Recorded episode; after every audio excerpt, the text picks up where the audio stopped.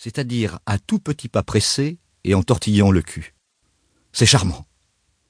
Et lorsqu'un homme marche ainsi à Bucarest, pas une femme ne lui résiste, fût-elle l'épouse du Premier ministre. Arrivé devant la porte du vice-consulat de Serbie, Moni pissa longuement contre la façade, puis il sonna. Un Albanais vêtu d'une fustanelle blanche vint lui ouvrir. Rapidement, le prince Vibescu monta au premier étage. Le vice-consul bandit Fornoski était tout nu dans son salon. Couché sur un sofa moelleux, il bandait ferme. Près de lui se tenait Mira, une brune monténégrine qui lui chatouillait les couilles. Elle était nue également et, comme elle était penchée, sa position faisait ressortir un beau cul bien rebondi, brun et duveté, dont la fine peau était tendue à craquer. Entre les deux fesses s'allongeait l'arrêt bien fendu et poilu de brun on apercevait le trou prohibé rond comme une pastille. Au-dessous, les deux cuisses nerveuses et longues s'allongeaient. Et comme sa position forçait Mira à les écarter, on pouvait voir le con, gras, épais, bien fendu et ombragé d'une épaisse crinière toute noire. Elle ne se dérangea pas lorsqu'entra Moni. Dans un autre coin, sur une chaise longue, deux jolies filles au gros cul se gougnotaient en poussant des petits Ah de volupté. Moni se débarrassa rapidement de ses vêtements. Puis, le vit en l'air, bien bandant, il se précipita sur les deux gougnottes en essayant de les séparer. Mais ses mains glissaient sur leur corps moite et poli, qui se levaient comme des serpents. Alors, voyant qu'elles écumaient de volupté, et furieux de ne pouvoir la partager, il se mit à claquer de sa main ouverte le gros cul blanc qui se trouvait à sa portée.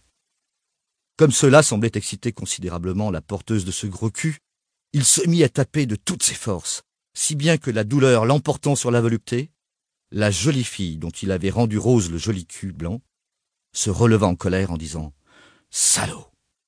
Prince des enculés! Ne nous dérange pas! Nous ne voulons pas de ton gros vie! Va donner ce sucre d'orge à Mira Laisse-nous nous aimer. N'est-ce pas, Ulmé Oui, tenez répondit l'autre jeune fille.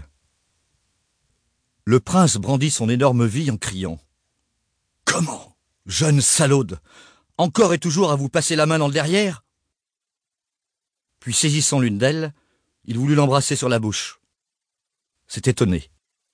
Une jolie brune dont le corps tout blanc avait, aux bons endroits, de jolis grains de beauté qui en rehaussaient la blancheur.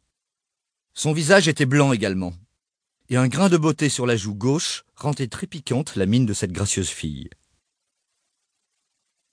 Sa poitrine était ornée de deux superbes tétons durs comme du marbre, cernés de bleu, surmontés de fraises roses tendres, et dont celui de droite était joliment taché d'un grain de beauté, placé là comme une mouche, une mouche assassine. Moni Vibescu, en la saisissant, avait passé les mains sur son gros cul qui semblait un beau melon qui aurait poussé au soleil de minuit, tant il était blanc et plein.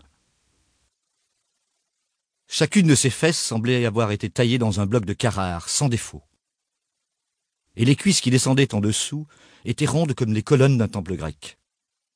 Mais quelle différence Les cuisses étaient tièdes, et les fesses étaient froides, ce qui est un signe de bonne santé.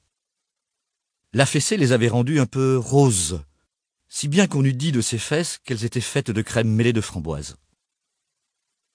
Cette vue excitait à la limite de l'excitation le pauvre Bibescu. Sa bouche suçait tour à tour les tétons fermes de tonnet, ou bien se posant sur la gorge ou sur l'épaule, il laissait des suçons. Ses mains tenaient fermement ce gros cul ferme, comme une pastèque dure et pulpeuse. Il palpait ses fesses royales et avait insinué l'index dans un trou du cul d'une étroitesse à ravir. Sa grosse spine qui bandait de plus en plus venait battre en brèche un charmant con de corail surmonté d'une toison d'un noir luisant. Elle lui criait en roumain Non, tu ne me le mettras pas Et en même temps, elle gigotait de ses jolies cuisses rondes et potelées.